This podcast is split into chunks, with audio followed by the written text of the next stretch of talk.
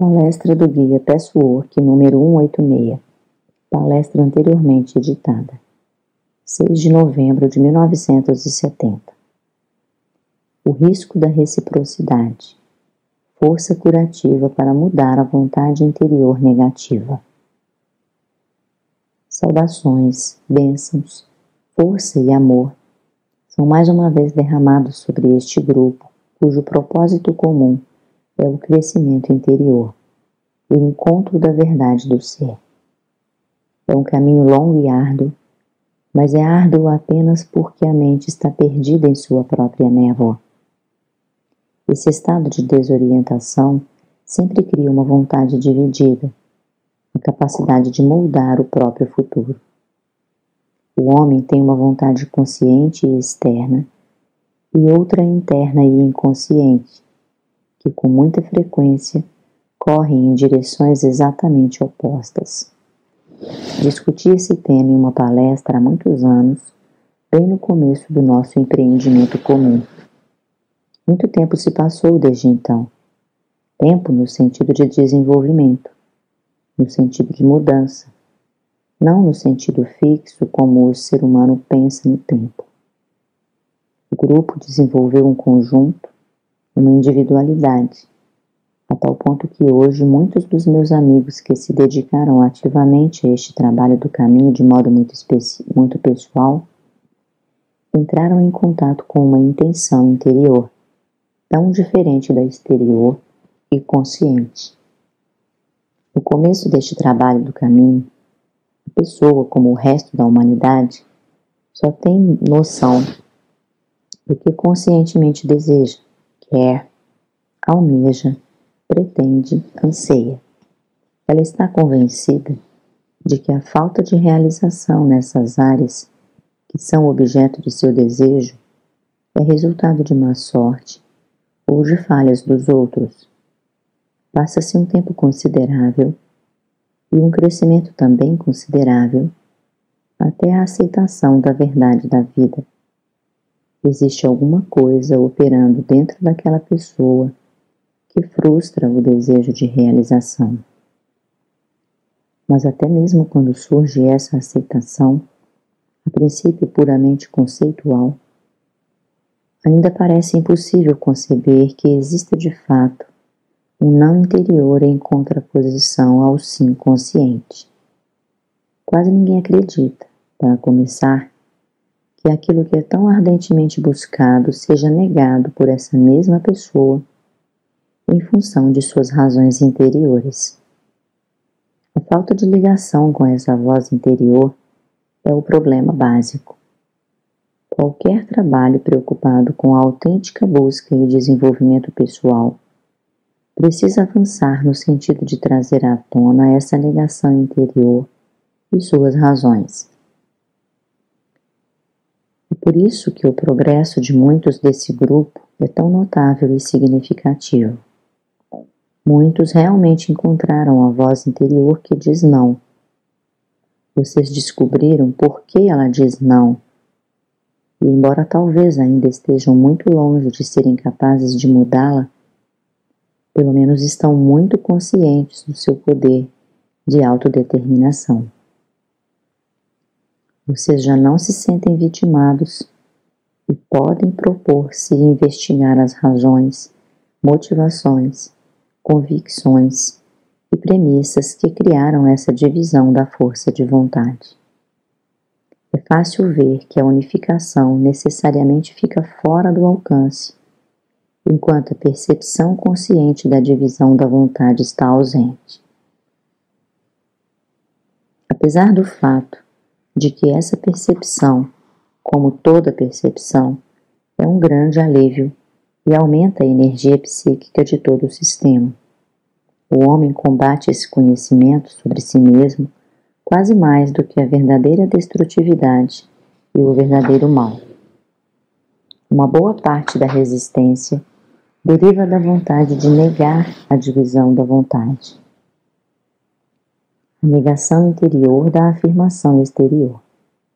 Em outras palavras, a dificuldade do ser humano comum é que ele conscientemente quer uma coisa e inconscientemente quer o oposto, e luta contra a percepção dessa divisão. O resultado é que ou ele se empenha com muito afinco e muito freneticamente pelo que inconscientemente nega com mais empenho, de modo que acaba caindo em uma loucura de frustração, amargura e tensão, ou consegue também negar, em um nível superficial, superposto, aquilo que deseja. Ele entorpece seus sentidos, seus sentimentos, seus anseios. Quando começamos nosso trabalho juntos há muitos anos, e eu postulei essas ideias, elas eram, na melhor das hipóteses, uma teoria para todos aqueles que me ouviram na ocasião ou que mais tarde leram essas palavras. Alguns podem achar essa teoria mais aceitável do que outros. Para outros, ela pode parecer totalmente ilógica. No entanto, mesmo para aqueles que poderiam, em teoria, aceitar essas premissas, porque eles sentiram a verdade das muitas camadas da consciência humana, continuava havendo uma grande distância entre acreditar nisso como uma filosofia e experimentar esse fato como uma verdade pessoal. Nos anos que se passaram desde então, em particular nos últimos tempos, esses últimos seis ou oito meses, a maioria dos meus amigos trabalhando neste caminho, de fato encontraram a vontade interior que diz não ao que a vontade exterior apenas diz sim, mas que deseja ardentemente. Mais uma vez quero enfatizar a importância de perceber que quanto maior a impaciência, Quanto mais furiosamente vocês lutam por atingir uma determinada meta, quanto mais vocês tentam agarrá-la, menor é a confiança em sua realização, e tanto mais se trata de uma indicação da existência de um firme não interior. Em vez de desperdiçar energia com toda essa tensão e agitação interiores para superar algo que parece estar bloqueando vocês pelo lado de fora, é melhor descontrair e tranquilamente pôr-se a revelar a negação interior ao desejo frenético desejo exterior.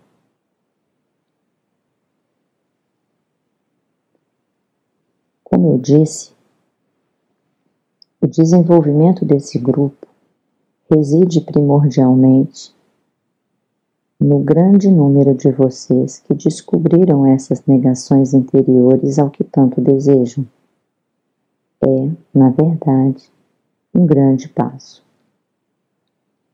Uma vez que vocês parem de combater a percepção consciente do não, dito inconscientemente, uma vez que vocês aceitem a divisão, grande parte da dissensão será eliminada. Mas não toda ela, de modo algum. Muitos de vocês já se viram estranhamente travados nesse ponto. Contrariamente ao que se possa acreditar, a percepção da negação totalmente irracional, sem sentido, autodestrutiva do que é desejável, não elimina automaticamente essa negação. Mesmo quando vocês tiverem, além disso, trazido à tona conclusões erradas, medos falsos e injustificados que determinam a negação, mesmo então, muitas vezes é impossível renunciar à negação. A essa altura vocês terão mais energia e também estarão menos propensos a culpar e acusar os outros. No entanto, a tendência a se incriminar e se acusar para se parecerá ter aumentado, pois o que vocês até então projetavam nos outros parecem agora voltar contra si mesmos, ainda mais que são singularmente incapazes de transformar a corrente. não em corrente 5. É nesse ponto que muitos de vocês se encontram. A essa altura, tenho um presente a dar-lhes. No entanto, esse presente não é algo que vocês possam receber passivamente ou que venham até vocês sem sua participação. Na verdade, como disse, sua execução também vai exigir providências ativas. Esse presente se construiu, por assim dizer, a partir do progresso de vocês na percepção e aceitação da negação da afirmação consciente. Vocês, por assim dizer, fizeram esse presente. Vocês tornaram possível que a bênção e a riqueza sempre presentes e permanentes do universo possa voltar-se para vocês de forma mais certeira e potente do que tem acontecido até o momento. O presente é uma poderosa força viva, uma força de cura que pode vir e fluir através desse instrumento pelo qual me manifesto. Mais exatamente, através das mãos desta pessoa. Contudo, não se trata de um poder comum de cura no plano físico. Tampouco é um poder de cura que permite a vocês serem meramente receptores passivos. Ele precisa tornar-se de fato um empreendimento mútuo. Ele só pode funcionar com mutualidade. A última palestra sobre esse tema explica melhor sobre o que estamos falando aqui e quais são as leis da mutualidade. Gostaria de explicar agora como isso funciona especificamente a esse respeito. Qualquer um de vocês que esteja concisa e especificamente ciente da negação dos desejos conscientes e que esteja estranhamente paralisado nesse ponto, a despeito da percepção dos falsos conceitos envolvidos, pode se beneficiar dessa força curativa. É realmente uma força espiritual curativa, não apenas porque vem de um reino de existência superior, mas também porque afeta o ser interior espiritual de vocês, aquela parte em que vocês determinam em que você em que desejam, em que expressam suas intenções. Normalmente as pessoas falam de uma força espiritual curativa quando querem se referir a uma força curativa física, dada a um receptor passivo e destinada unicamente a eliminar o sintoma físico de um mau funcionamento interior espiritual. Trata-se, na verdade, de uma designação errônea, pois a força curativa espiritual deve afetar a parte espiritual do homem e necessariamente exige sua contribuição ativa no processo de cura. Os curadores que praticam a cura física recorrem a uma poderosa energia universal, mas não realizam efetivamente a cura espiritual na verdadeira acepção da palavra. Os passos seguintes serão indicados para aqueles de vocês que estiverem prontos a usufruir desse presente. Peço que se apresentem, talvez na sessão de perguntas e respostas ou depois da palestra. E sentem-se muito próximos em frente a este instrumento. A sua parte da mutualidade consiste em admitir, exata e precisamente, o que vocês conscientemente querem e o que, não mais inconscientemente, negam de forma estranha e irracional no íntimo. O que o seu ser interior expressa que, que se opõe à vontade consciente. Será preciso então que vocês afirmem de forma muito precisa que são incapazes de fazer essa vontade interior sair do lugar. Mas o seu ser exterior gostaria que fosse assim. Gostaria de liberar a força bloqueada em vocês. Gostaria de obter do seu eu espiritual a inspiração necessária para a percepção, seja qual for que ainda esteja faltando. E se esse não for o caso, que vocês possam tornar fluido que agora está fixo. Vocês poderão então descobrir que a não realização, com todo o seu sofrimento, parece preferível aos perigos imaginários à espreita na atitude aberta e fluente. De modo que a negação e o negativismo, o mal e a destrutividade acabem parecendo mecanismos protetores. Seja o que for que vocês precisam conhecer sobre si mesmos para eliminar a negação, isso acontecerá. Ou, se for simplesmente uma questão de eliminar a fixidez, isso acontecerá. Mas vocês precisam afirmar claramente que esse é o seu desejo. Quando forem feitas essas afirmações bem claras, quando for enunciada a sua dificuldade em fazer a vontade interior se mexer, quando o ego personalidade afirmar seu empenho em obter ajuda, vocês ficarão calmos, abertos e receptivos e terão cumprido a sua parte no empreendimento mútuo. Uma força e poder vivo e muito forte, através destas mãos, penetrará em vocês. Ela não terá influência direta sobre enfermidades físicas. Algo muito mais fundamental ocorrerá, que pode, se vocês quiserem, também agir sobre os sintomas físicos, mas isso acontecerá dentro de vocês como resultado secundário do poder que lhes será dado. O poder dado a vocês influirá sobre a, su a substância paralisada da alma e poderá operar dentro de vocês.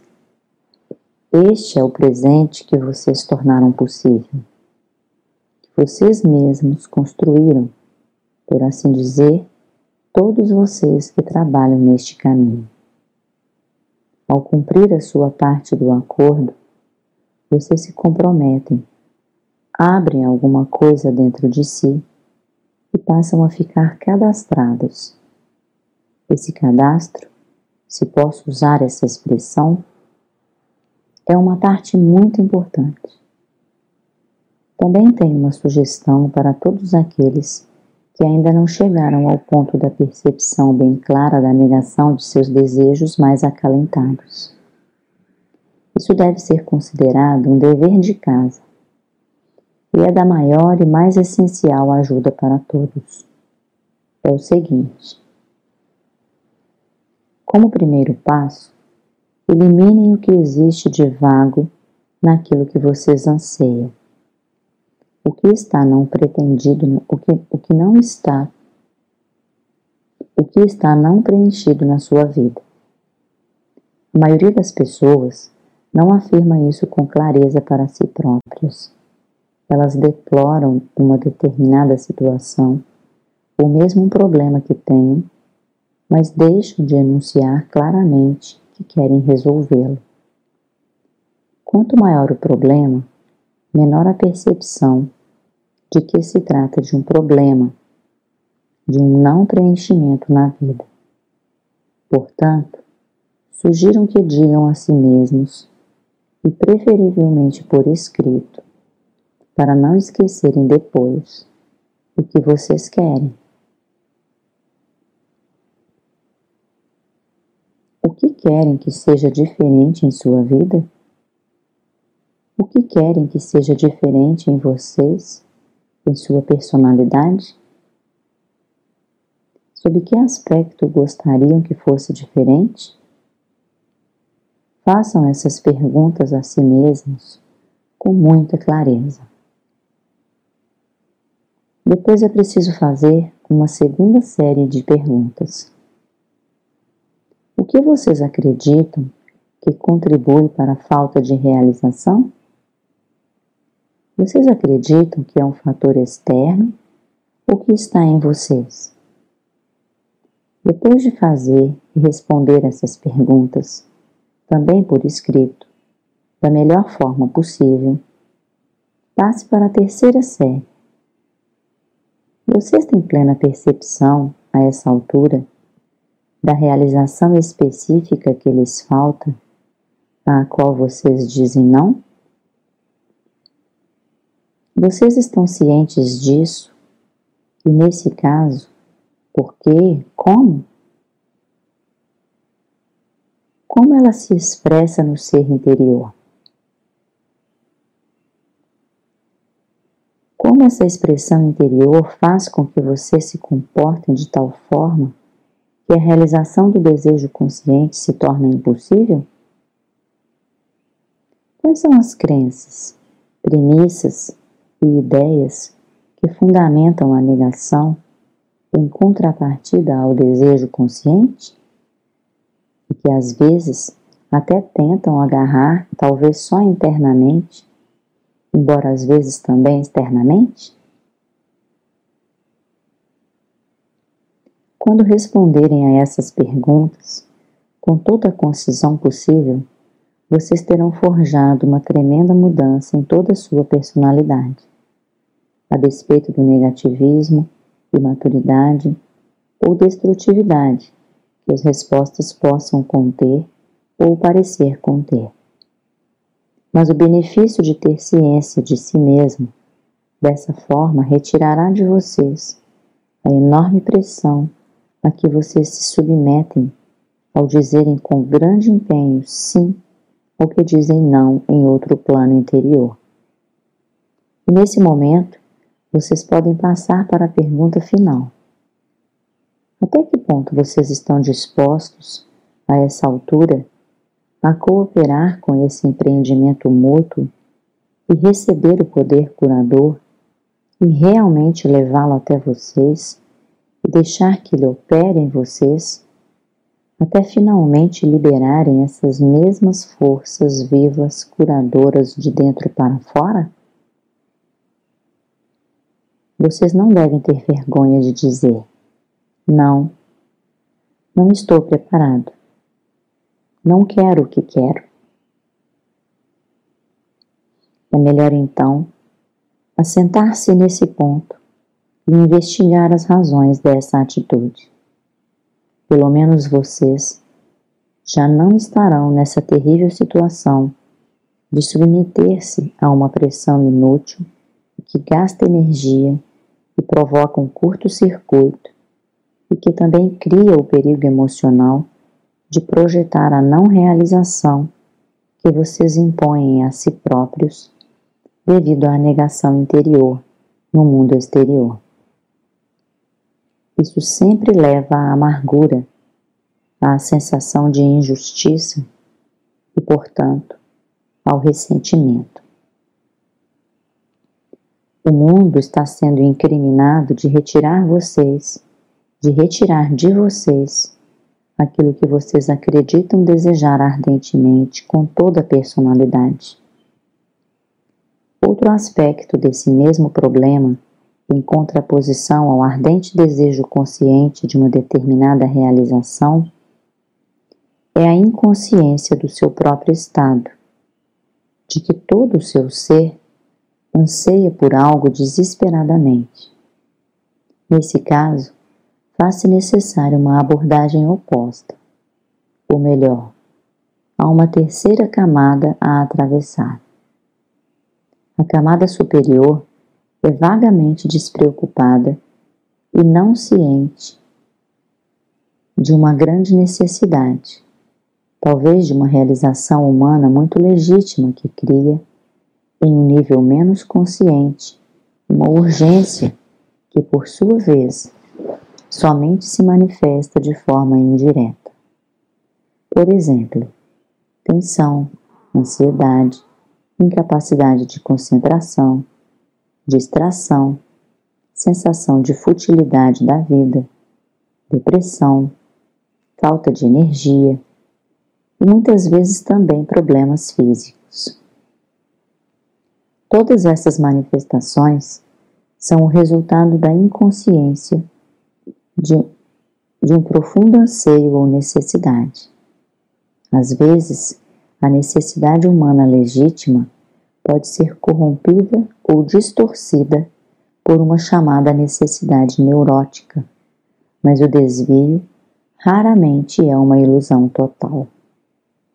Ele sempre abriga um agente de uma necessidade real e legítima.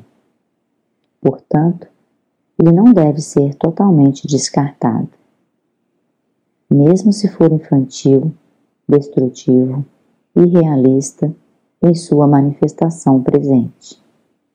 Essas camadas adicionais de indistinção, falta de consciência, também precisam ser levadas em consideração. Elas podem até existir em algumas áreas da personalidade das pessoas que, em outras áreas, são muito conscientes de sua negatividade e negação. Portanto, temos duas possibilidades. Existem aqueles que, a essa altura, ou até no início desse caminho, são muito conscientes de uma lacuna em sua vida. Essa lacuna provoca um grande sofrimento. E existe a segunda categoria, daqueles que não estão realmente conscientes de seus anseios, desejos vontades e necessidades. Essas pessoas embotaram seus desejos e sofrem com a não realização, mas apenas indiretamente. Não se trata absolutamente de uma vantagem. Isso cria mais afastamento de si mesmo, menos vivacidade e exige mais trabalho para que a camada do anseio se torne mais consciente. Essa categoria precisa de outro enfoque. Essas pessoas devem, em primeiro lugar, ouvir profundamente a si mesmas e perguntar: O que realmente quero? O que falta em minha vida? Tenho realmente a realização pela qual anseio? Tenho realmente a realização pela qual anseio?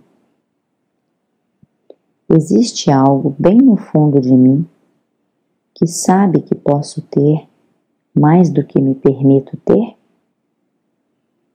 Somente depois de responder honestamente a essa série de perguntas é que a abordagem descrita anteriormente pode ser usada.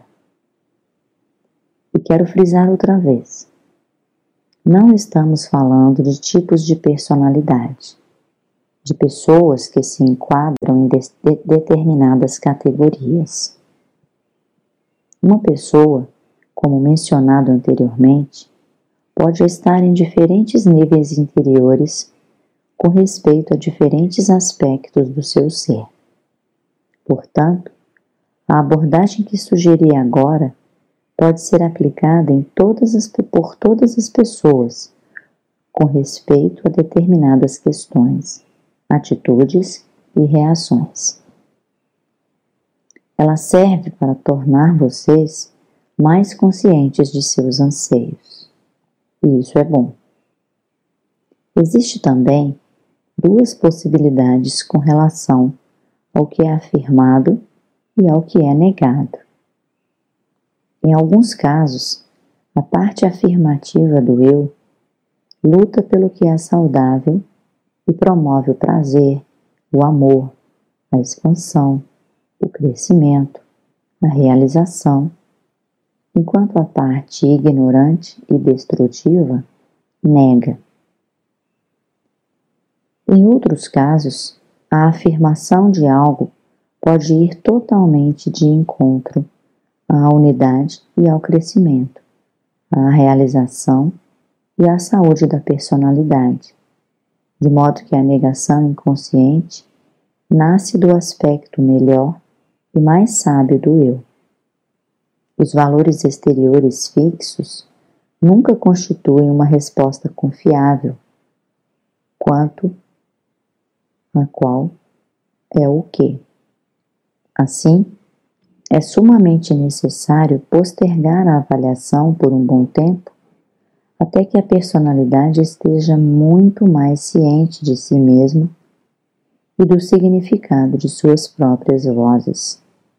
Por exemplo, uma determinada tendência vocacional pode parecer totalmente aceitável e certa, mas talvez não o seja para essa pessoa em especial. Sempre que você estiver em um conflito ou um problema na sua vida, que parece difícil de resolver, que lança uma sombra sobre a sua alegria, essa abordagem pode ser usada. A sua falta de clara percepção de estarem dizendo não também os impede de meditar sobre essas áreas.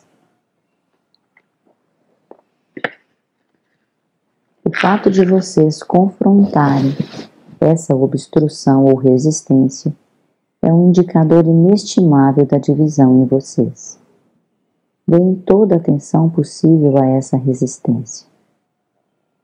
Aqueles de vocês que estiverem prontos para receber essa poderosa energia podem aproximar-se de mim.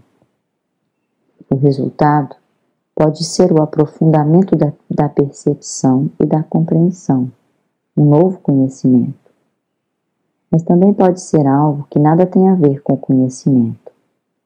Pode ser simplesmente um novo relaxamento, a capacidade de deixar para trás alguma coisa negativa, uma nova energia e flexibilidade na substância da alma.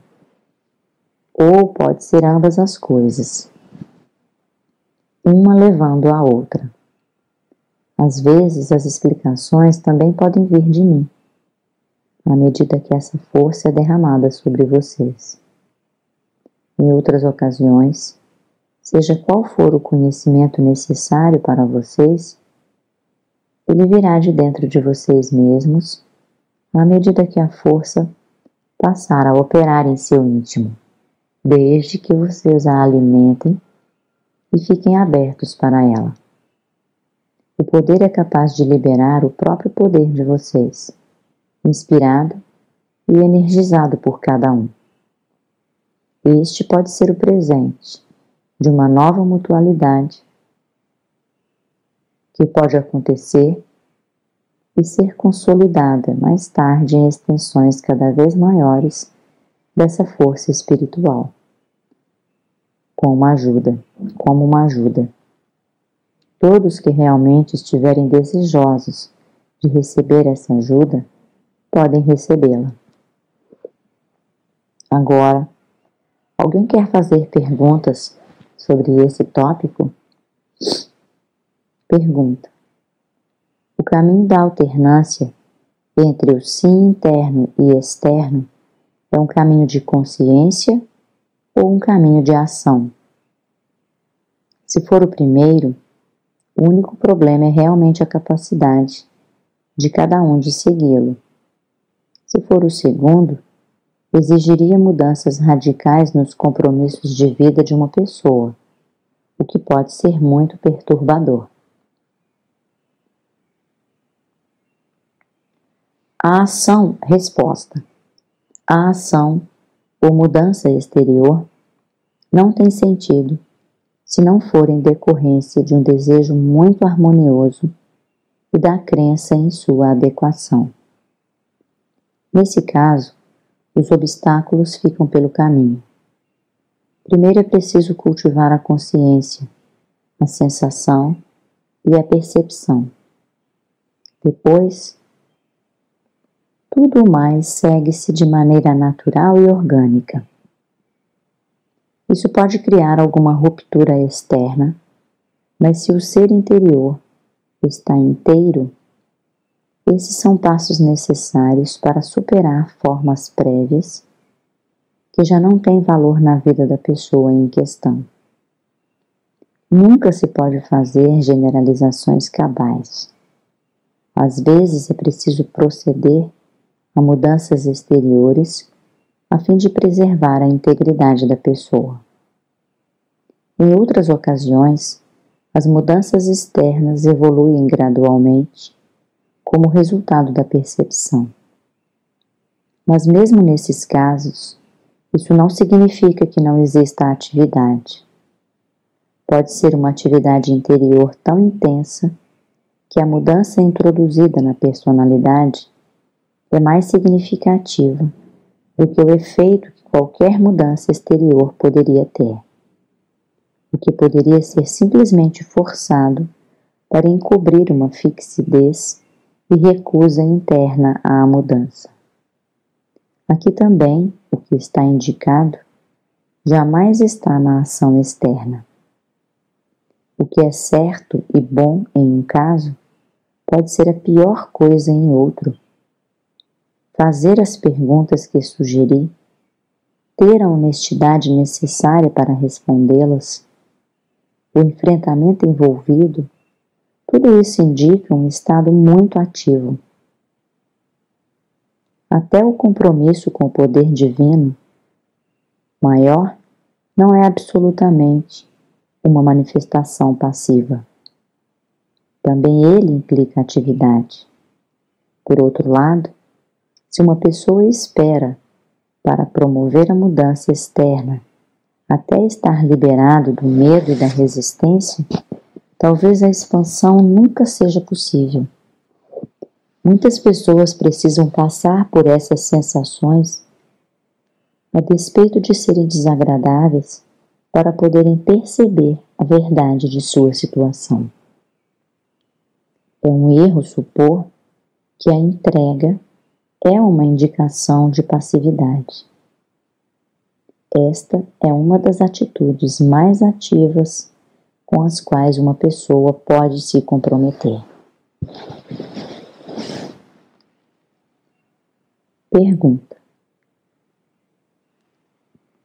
Por que é tão difícil se livrar de uma neurose? Resposta: A substância criativa da alma, quando não está obstruída, contaminada, quando está livre e em harmonia com sua própria criatividade, sua criatividade inerente e subjacente, está em constante movimento. Toda matéria viva se movimenta continuamente. Jamais fica imóvel. As falsas percepções e os erros geram o negativismo. O negativismo gera mais erros. A substância da alma que está presa ao erro e ao negativismo está paralisada e fixa.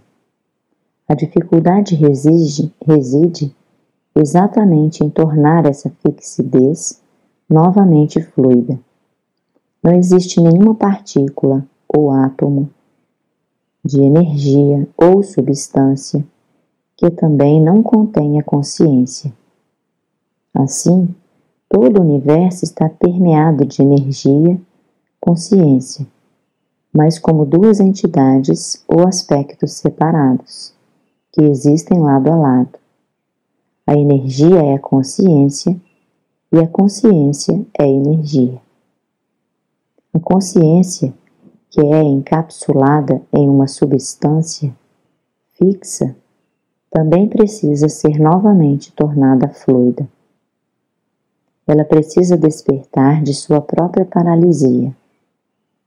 A energia consciência, paralisada e fixa, precisa ser afrouxada a consciência e a energia fluidas podem afetar as partes paralisadas e fixas, mas apenas com a maior dificuldade, exatamente porque o verdadeiro despertar precisa acontecer na parte dormente. O livre fluxo de energia, consciência, portanto, é sempre repelido pelo estado fixo. É isso que quero dizer ao falar que a mente está perdida em sua própria névoa. A consciência paralisada precisa encontrar algum meio de deixar a si mesma para trás. por assim dizer.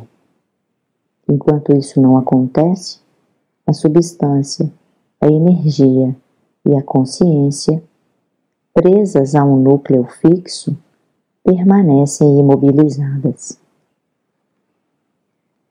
Essas palavras não são nem um pouco fáceis de entender, porque tratam de conceitos que a mente é incapaz de perceber.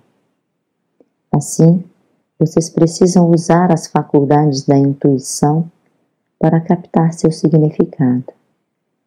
Aqueles de vocês que receberam noções do verdadeiro mundo, onde tudo é um, onde as coisas existentes não são separadas, perceberão melhor o que quero dizer.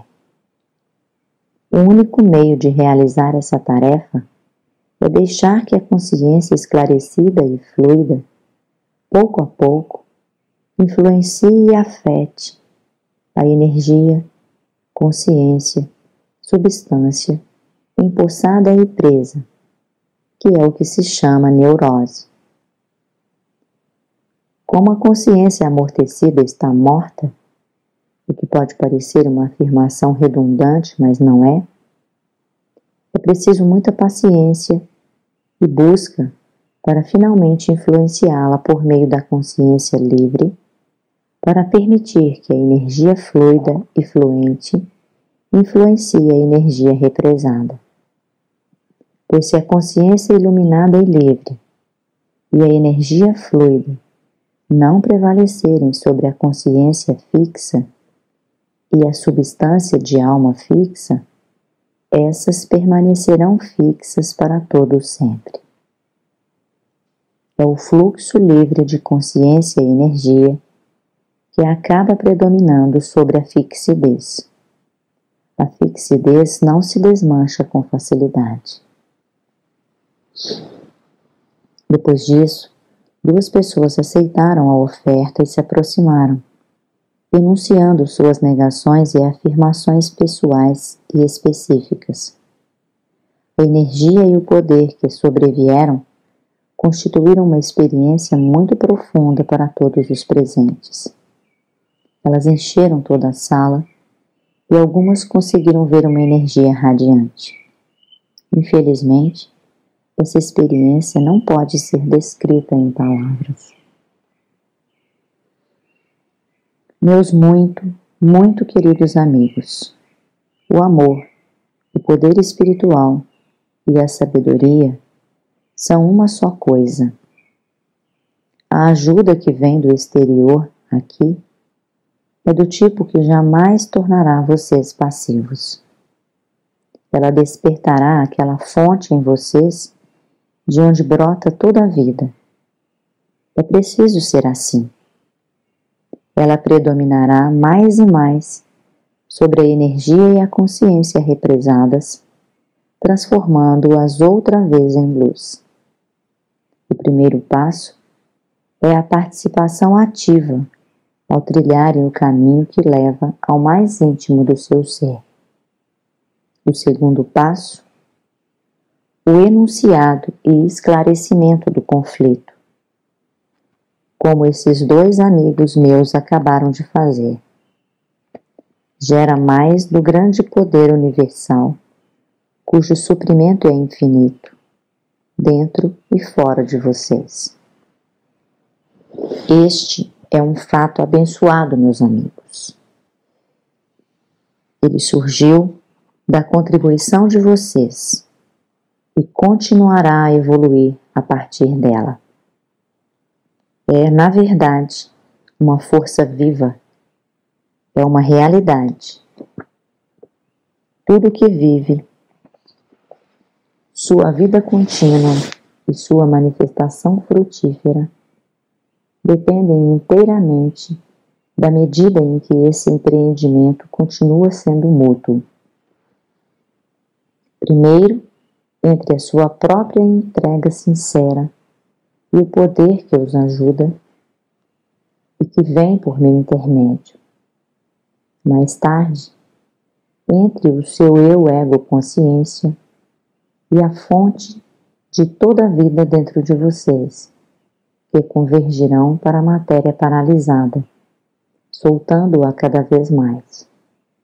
Talvez vocês consigam visualizar a diferença entre matéria paralisada, energia paralisada, consciência paralisada, que odeia e retém, retém e odeia, imutavelmente, e a matéria, a consciência e a energia fluidas, que conhecem a verdade da vida e do amor.